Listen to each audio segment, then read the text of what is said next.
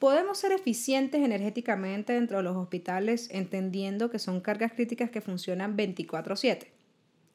Para responder esa pregunta, en este episodio de Energía que Cura tenemos un invitado especial, el ingeniero Abel Gallegos, que es especialista en la formulación de proyectos de eficiencia energética, especialmente en el uso de fuentes de generación alternativas para el sector industrial.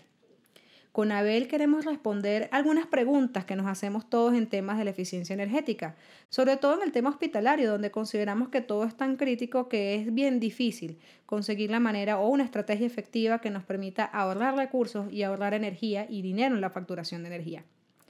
Para saber cómo podemos ser energéticamente eficientes en los hospitales, no te pierdas este episodio de Energía que Cura que comienza ya.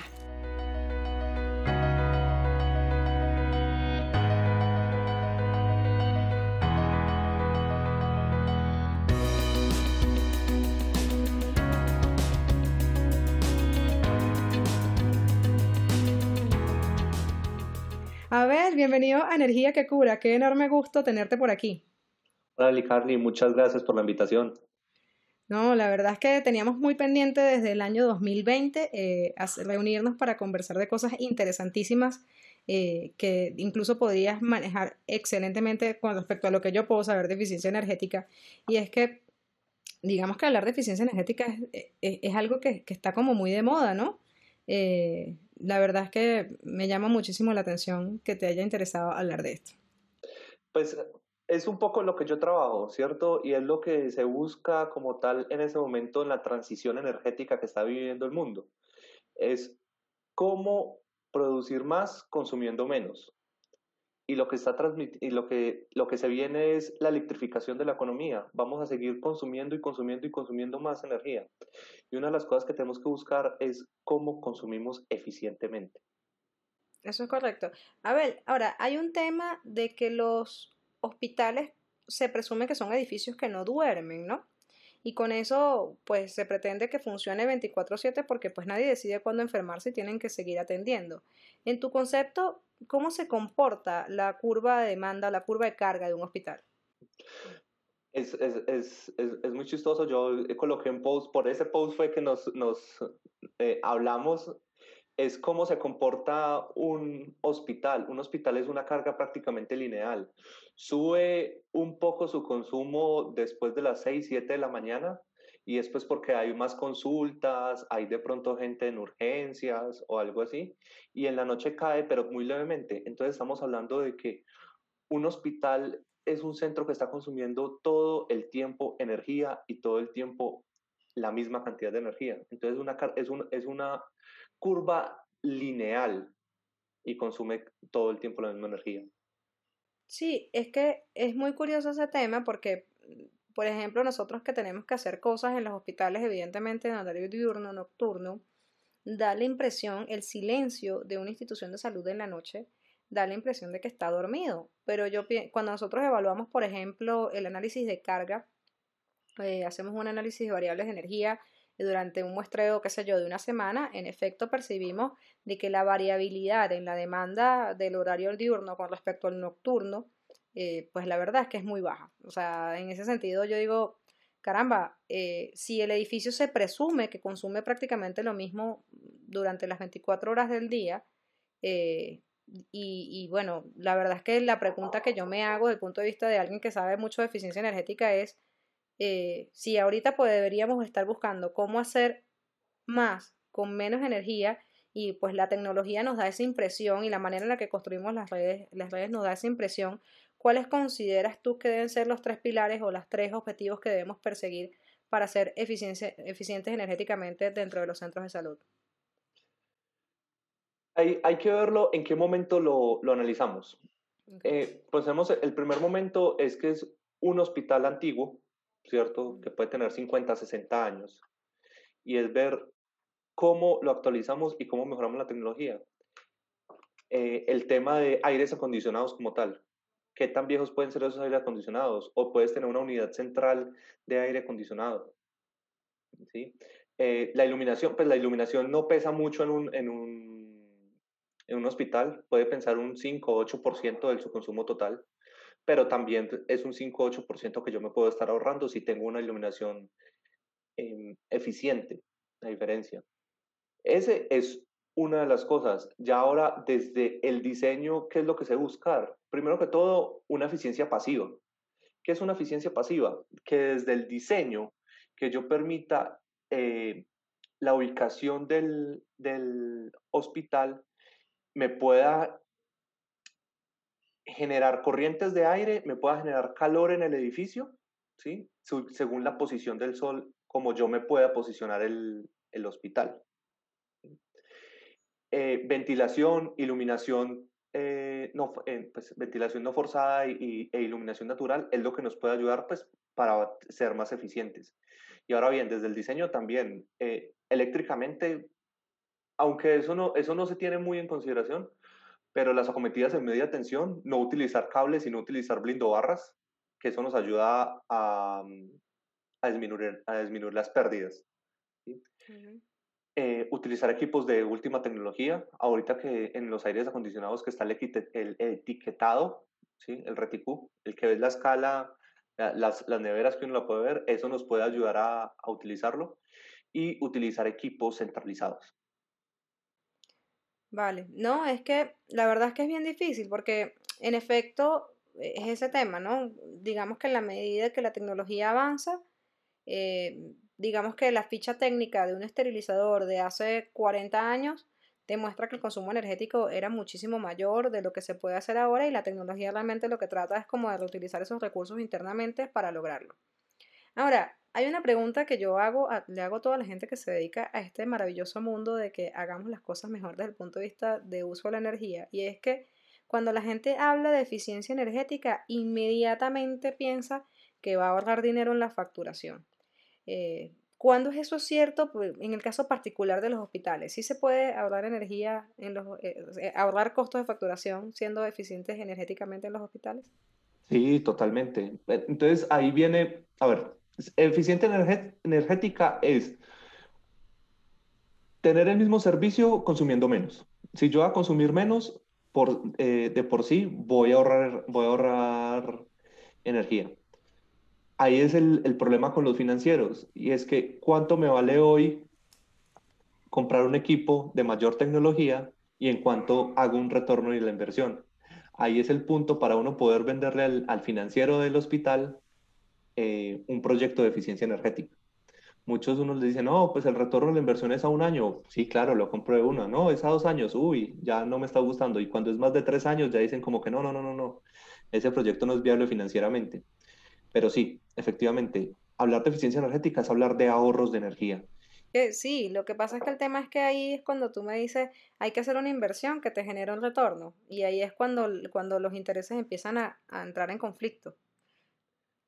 Cuando, cuando, cuando, cuando hay plata y cuando, lo, cuando se debe analizar eso, claro, siempre. Que no, hey, no, es que hay que invertir 100 millones en cambiar las luminarias, pero ¿cómo que 100 millones y eso en cuánto tiempo se va a pagar? No, pues más o menos en dos, tres años. No, no, no, entonces dejemos esas mismas luminarias y es eso. Y hay una cosa que se dio con el cambio de luminarias. Al ser más ineficientes las iluminarias, esa ineficiencia se transfería en calor. Ahorita con las luminarias, como son más eficientes, pues estoy eh, teniendo sitios fríos.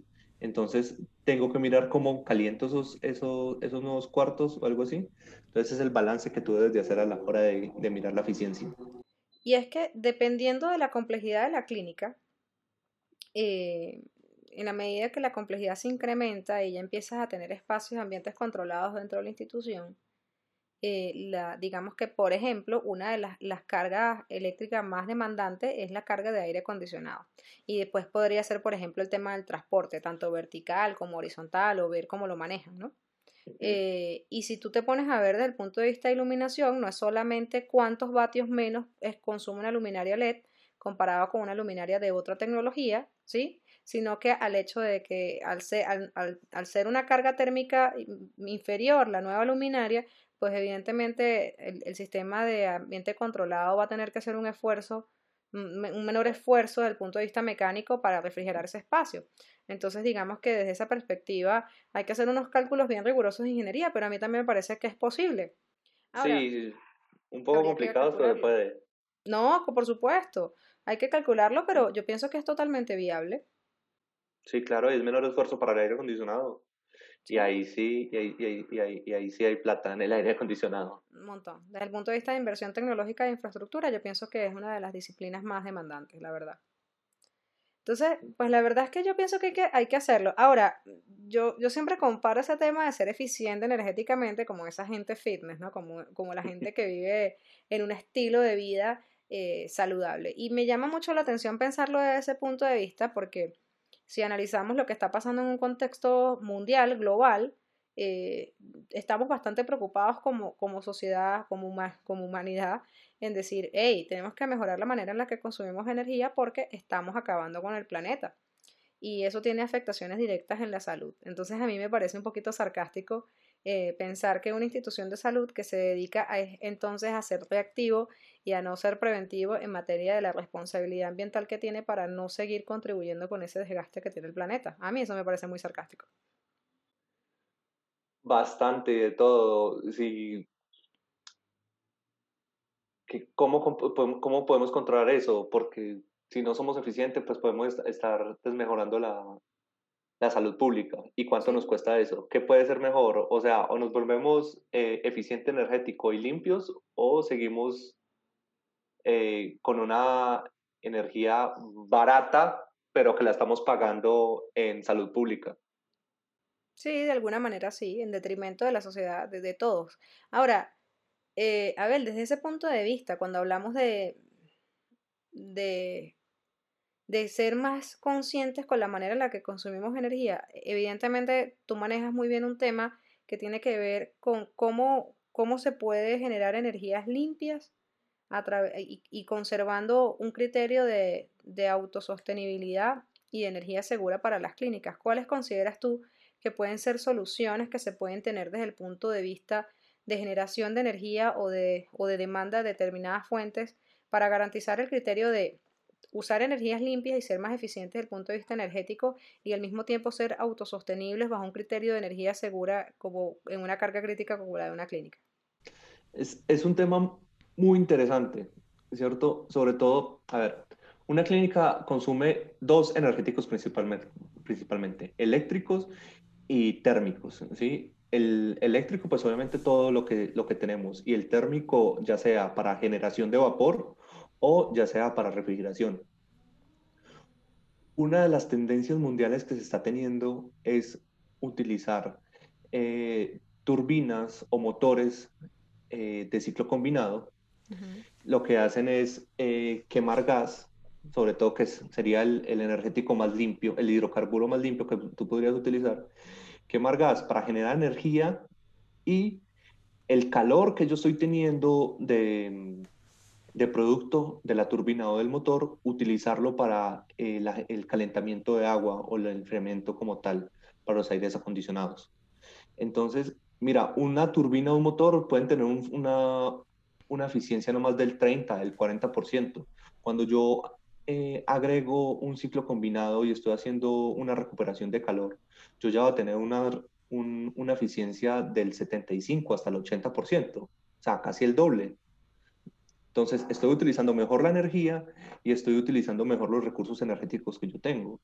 Aparte de eso, pues eh, económicamente podría estar eh, disminuyendo el consumo, el consumo de la red. Eh, acá en Colombia, em, la regulación CREC 030 que, que permite el autoconsumo, que pues prácticamente eso em, llegó para todas las renovables en el uso residencial, pero también es es posible utilizar esa misma regulación en el hospital y yo colocar una turbina a vapor o un motor a vapor.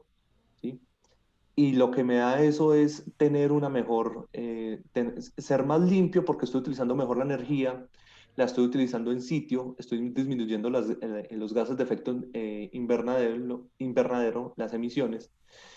Y, lo, y, y bueno, listo, estoy, a ver, estoy siendo autosuficiente. Y si quiero ser más allá, ¿qué más se podría hacer? Yo podría utilizar o hasta una, una mm, eh, generación solar, ¿cierto? Colocar panelería que solamente me va, me va a suplir el 50% 50 al 40%, no me acuerdo bien, creo que es el 40% si no estoy mal del hospital por la curva de carga.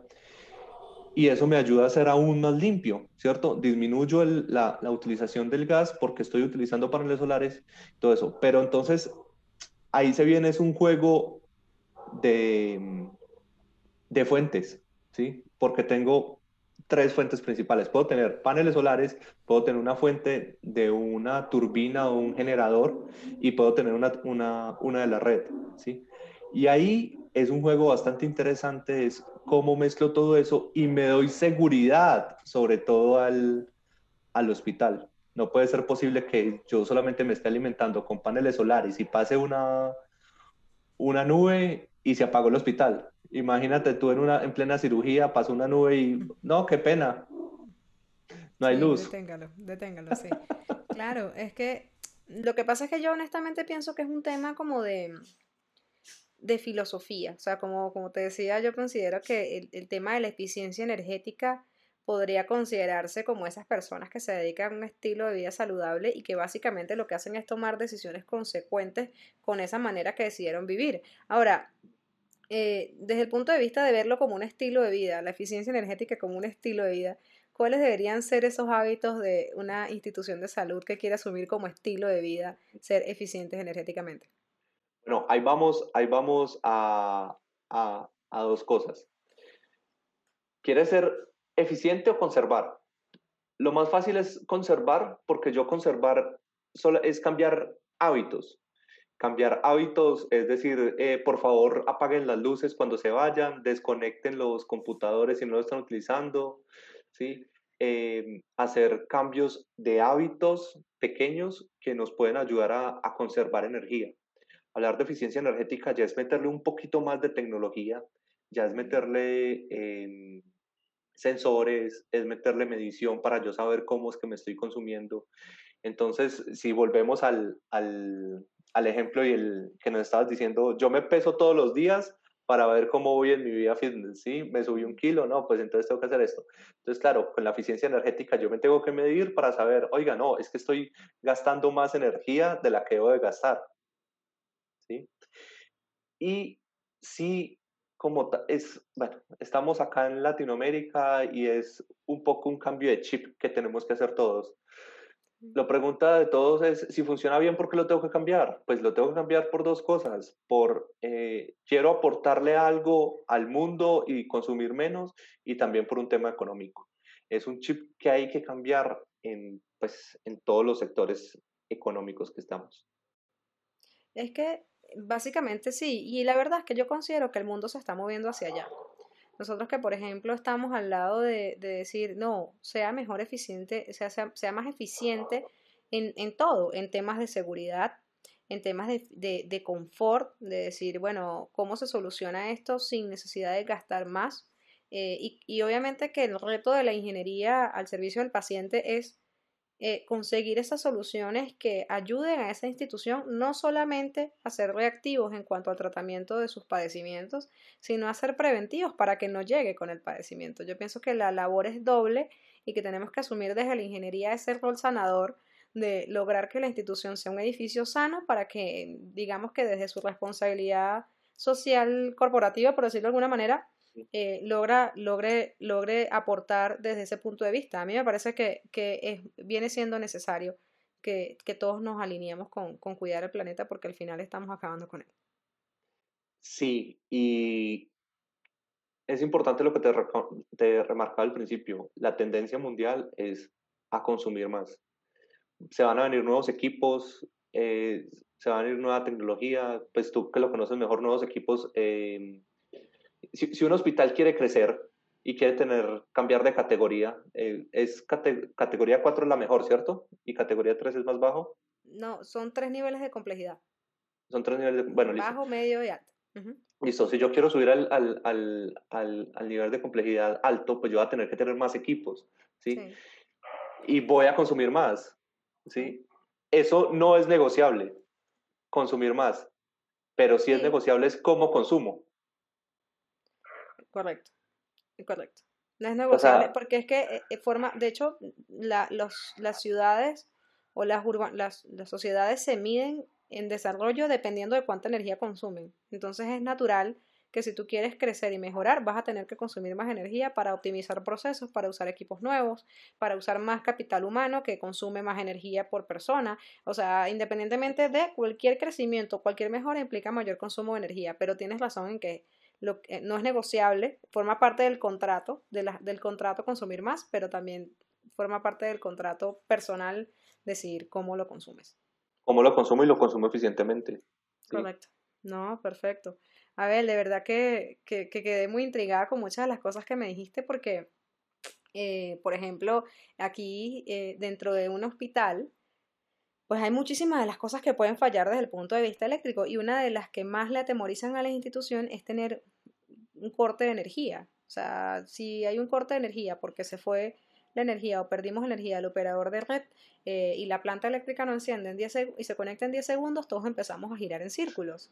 Y la verdad es que yo considero que viene siendo momento de que nos preguntemos cómo integrar tecnologías de generación distribuida dentro de los centros de salud con el fin de disminuir esa dependencia a un equipo como un motogenerador que si bien mecánicamente es una máquina fantástica pero que puede fallar eh, también consume otros recursos como por ejemplo un consumo exagerado de combustible necesita unos tiempos de parada.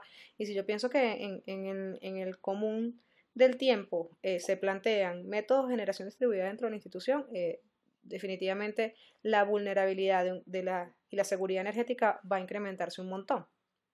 Bueno, ahí, ahí hablamos de lo que pasó en Texas hace poco, ¿cierto? No sé si tú supiste lo que pasó en el 15 eh, de, febrero en Texas, que se quedaron sin energía. Y es, yo qué tantas fuentes de energía tengo y qué tan confiables son. Okay. Yo personalmente considero que un hospital nunca debería desconectarse de la red, nunca debería desconectarse de la red, porque la red en ciertas partes, en ciertos lugares, es muy fiable, ¿sí? Es muy raro que se vaya a ir.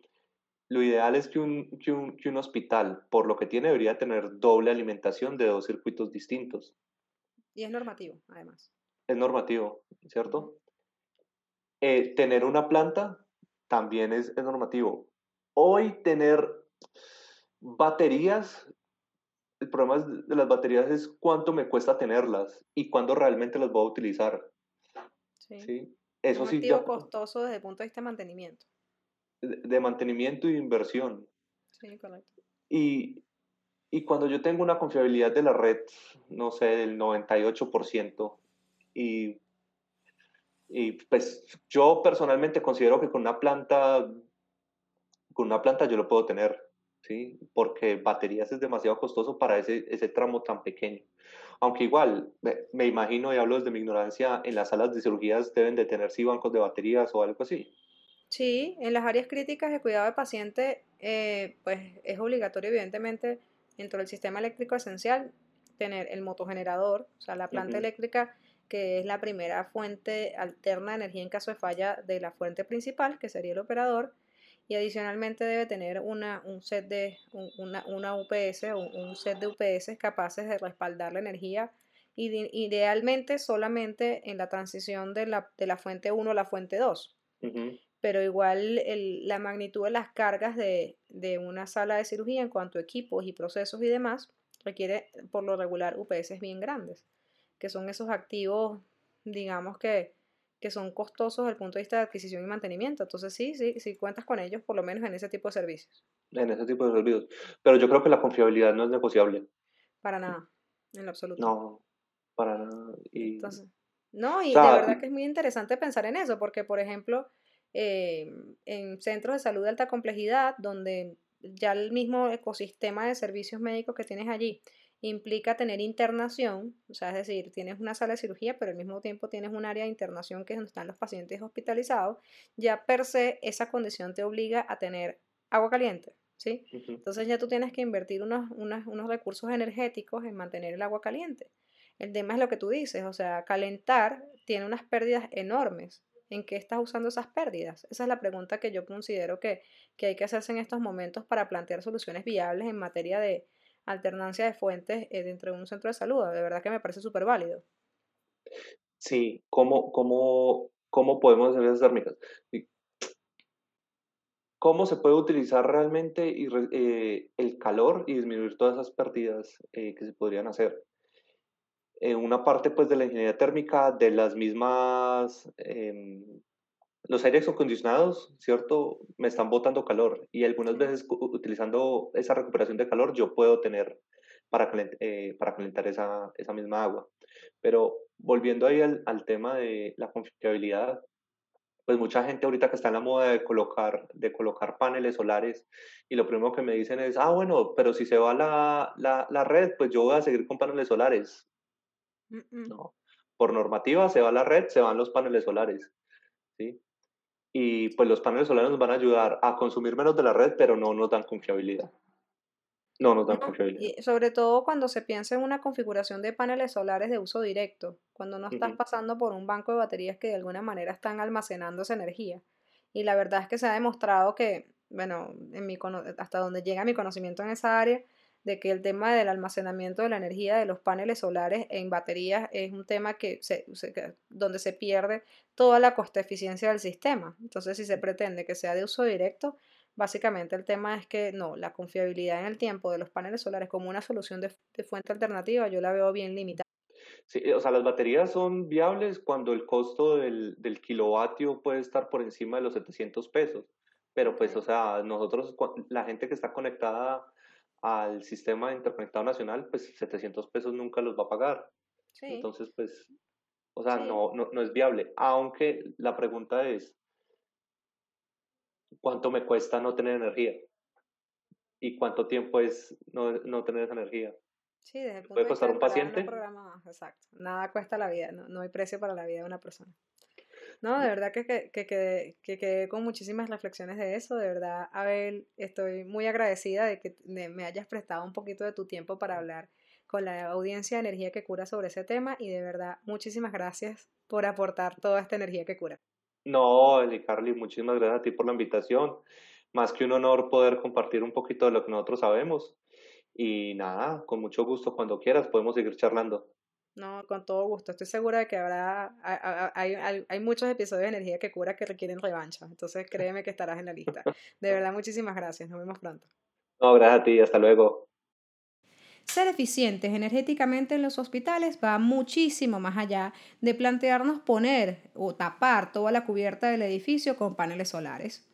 Definitivamente hay que reconocer cómo se comportan los elementos que están conectados al sistema eléctrico del hospital y una herramienta valiosísima para hacer eso son elementos como este, pequeños medidores que nos permiten identificar cómo se comporta energéticamente la clínica para poder puntualizar dos estrategias, al menos. La primera es una filosofía de renovación tecnológica de esos elementos que reconocemos que consumen mucha energía. Y lo segundo es pensar quizás en una confiabilidad energética mayor, planteando usar recursos energéticos que en estos momentos son pérdida dentro de las instituciones para crear fuentes alternativas, pero al mismo tiempo constantes de generación de energía distribuida en las clínicas que nos permita ser más eficientes desde el punto de vista energético. Yo personalmente pienso que el hospital no solamente se debe dedicar a ser reactivo, en eh, muchas veces en el tratamiento de las enfermedades, sino que una manera de pasar al modo preventivo es que como edificio responsable se comprometa con la eficiencia energética que nos permita a todos cuidar del planeta que nos sirve a todos para vivir. Muchísimas gracias por acompañarnos en este episodio de Energía que Cura. Yo soy Eli Cones y no olvides suscribirte y darle a la campanita para que te notifiquen cuando estaremos publicando los nuevos episodios de Energía que Cura. Porque hay muchísimas cosas que podríamos sumar en los hospitales para seguir sumando y cuidando vidas. Nos vemos en el próximo episodio y aquí estaré.